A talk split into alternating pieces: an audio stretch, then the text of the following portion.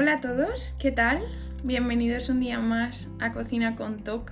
Madre mía, o sea, hace muchísimo tiempo que no grabo un podcast. Eh, parece que hace como años y es que una de las cosas más curiosas de esta cuarentena es que, o sea, haces algo hace a lo mejor dos días y pasan dos días y te parece que ha pasado un año. No sé, está siendo un tiempo súper, súper extraño. Creo que tanto para mí personalmente como para todo. Además, em, por otro lado, las condiciones que ha puesto el gobierno para abrir restaurantes y locales de ocio es muy, muy complicado. Tengo amigos que verdaderamente lo están pasando fatal. Así que mucho ánimo para toda la gente, hay que tener paciencia y bueno, pensar en positivo, que es lo único bueno que podemos hacer. Vale, antes de comenzar con el podcast voy a pedir perdón porque em, soy primeriza en esto, entonces mm, yo sé que muchas veces suena el clic del botón y cositas así, fallos, que bueno, poco a poco iré mejorando. Además, hace tanto tiempo que no grabo que seguramente pues me enrolle o no lo diga muy bien, así que perdón de antemano. Y otra cosa que quiero decir antes de comenzar es que gracias a la gente que me escribe diciendo que le encanta el podcast, ¿qué tal? Porque es que me hace una ilusión tremenda. Eh, me pasa una cosa que es que cuando me escribís por Instagram o así, pues se me pone como en solicitud de mensaje y no lo leo, entonces tardo en contestar por esa razón, ¿vale? Lo quería aclarar. Bueno, vamos a comenzar con el podcast. Hoy vamos a hablar de los batidos en la repostería, que ahora lo explico mejor en lo que consiste. Eh, gracias de antemano y os recuerdo que me podéis encontrar en www.tenguntoc.com y en Instagram como Salasambu. Bueno, he decidido hacer como los episodios cortitos y un poco técnicos para que mm, os entretengáis, porque es la principal función de un podcast, pero también como para que aprendáis algo. Me parece súper importante eh, ya lo he dicho muchísimas veces, saber el porqué de las cosas, por qué pasan las cosas y por qué las cosas son así. Entonces me apetece llevar esto un poco a, al podcast, a la esencia de lo que va a ser el podcast, porque de nada, no sé, creo que ya hay muchísima información de cosas básicas o cosas que no son muy técnicas en internet sobre repostería y cocina, entonces quiero aportar algo totalmente diferente. Vale, hoy vamos a hablar de repostería, en concreto de los batidos de cereal. ¿Y qué son los batidos de cereal? Que o sea, os sonará chino mandarín. Pues nos referimos a batidos de cereal cuando eh, hacemos un bizcocho, unos crepes, unas magdalenas. Eso que. Esos ingredientes mezclados serían lo que sería el batido, ¿vale? Y se diferencia así. La diferencia entre las masas como un pan, em, un hojaldre, todo esto. Y los batidos es su consistencia. Las masas se pueden trabajar de una manera manual porque tienen mayor consistencia. Y los batidos son fluidos, son líquidos. Entonces en el podcast de hoy lo que vamos a tratar un poco es la composición de los bizcochos, de las magdalenas, muffins, todo esto, la composición y algunos trucos o no trucos, información por qué son así, por así decirlo. Estos días en el blog dejaré alguna receta básica de bizcocho, crepes, magdalenas, así muy sencillo para que veáis la diferencia y sobre todo como para que tengáis como una receta base de referencia. Em, voy a continuar. Eh, los batidos contienen entre 2 y 4 veces más agua que las masas. Lo que nos aporta el agua es que el gluten forme una trama más disgregada y fluida. Cuando lo horneamos, el almidón absorbe el agua y se hincha y gelifica, convirtiendo el fluido en una estructura sólida, blanda y húmeda. Las proteínas del gluten hacen que éste no cree miga como tal, que sea algo consistente.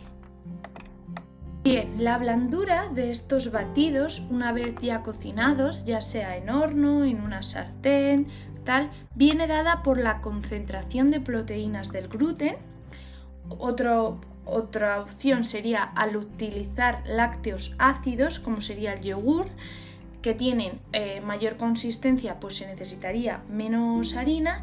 Y otro es porque al utilizar levadura química, los típicos polvitos para ordenar, hornear, perdón, se utilizaría menos harina. Por estos tres factores es lo que hacen que los bizcochos, magdalenas, etcétera, tengan o sean más blanditos. Dividimos los batidos en masas para la plancha o sartén y cakes o bizcochos los cuales necesitan horno. Mm, se hacen estas dos distinciones ya que eh, el cocinado es diferente. En el primer grupo estarían los crepes, las tortitas, los gofres, barquillos, la pasta chu, las tempuras. Como veis necesitan eh, un acabado en sartén, en aceite, que es diferente al del horno.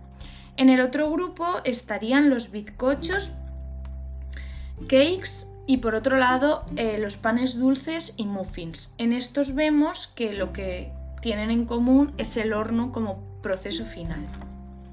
En el episodio de hoy me voy a centrar mucho más en la categoría de horno. Me parece más interesante, bueno, no es que me parezca más interesante, es que eh, me apetece más centrarme en eso hoy. Eh, por un lado estarían los panes dulces y muffins, que son variantes de los panes rápidos. Los panes rápidos son los que se utiliza levadura química y no tienen tanta caducidad como los otros panes. En sus ingredientes estaría el huevo, la grasa y el azúcar. Contienen frecuentemente o casi siempre verdura, fruta, frutos secos, arándanos, todo esto. Los muffins contienen menos cantidad de huevo, grasa y azúcar. Eh, debido a este bajo contenido en grasa, eh, se ponen malos antes, tienen una fecha de caducidad más baja ya que la grasa protege al almidón de la oxidación.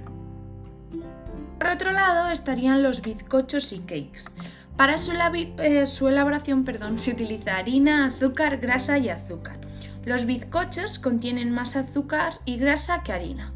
Su estructura se debe al almidón de la harina y a la proteína del huevo.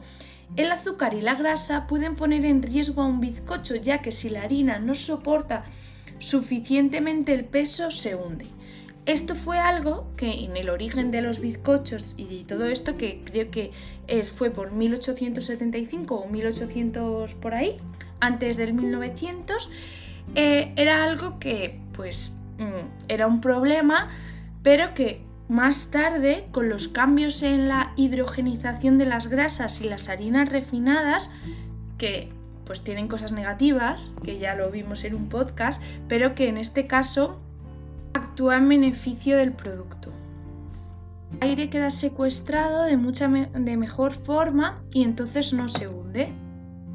El cake más tradicional es el que tiene un 25% de harina, otro 25% de agua, otro de, grasa y otro de huevo. Se llama cuatro cuartos. Tiene un nombre en inglés, pero no lo voy a pronunciar porque lo voy a hacer fatal y os vais a reír de mí, así que vamos a dejarlo en cuatro cuartos para mí. Esto en la actualidad ha quedado muy obsoleto ya que hay muchísimos tipos de bizcochos. Eh, el más tradicional sería este, el cuatro cuartos, que se llama punt cake.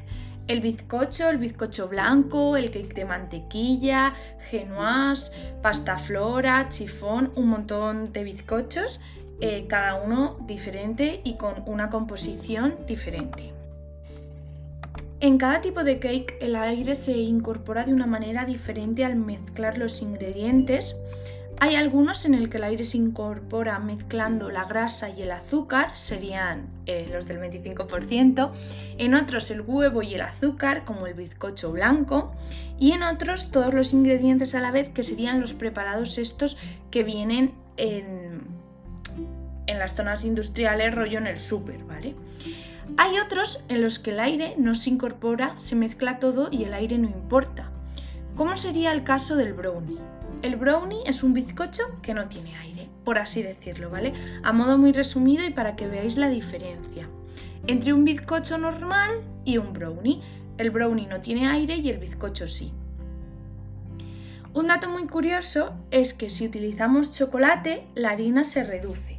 ya que eh, el chocolate espesaría una parte como la harina. Soy consciente que con este podcast a lo mejor mucha gente me, no lo entiende o sí que lo entienden y ven un montón de, de pegas, pero quiero hacerlo así como de una manera sencilla para que todo el mundo conozca un poquito más de los bizcochos, de su historia, de por qué pasan las cosas eh, a modo simple, ¿vale? Pues vamos a seguir. Eh, al hornear los bizcochos o cakes, el proceso se divide en tres pasos. Una sería la expansión, que llega hasta los 60 grados. El batido se expande hasta doblar su tamaño. Otra sería la cocción, la masa se cuece entre 80 y 100 grados, depende de la cantidad de azúcar y el bizcocho eh, adquiere su tamaño real. La última fase es el dorado o pardeamiento, la reacción famosa de Maillard, y es donde los azúcares se caramelizan, todo esto y es lo que da sabor y color. Un buen bizcocho o cake, ¿vale? Em, en crudo una vez horneado dobla su tamaño, por lo que hay que tener en cuenta em, mucho el molde en el que lo ponemos, que sea adecuado para la cantidad de batido que hacemos, ¿vale? Y como último dato o truqui, en los bizcochos y cakes deben reposar para que el almidón se asiente. Los bizcochos en los que se airea el huevo para incorporar aire, eh, al enfriarse pues la estructura es muy débil y se puede chafar, que seguramente os haya pasado alguna vez que se hunde la masa y queda feísimo. Pues un truco para esto es hornearlo en un molde de tubo, que serían los típicos estos rectangulares alargados, y dejarlo enfriar boca abajo. Así no se nos hundiría.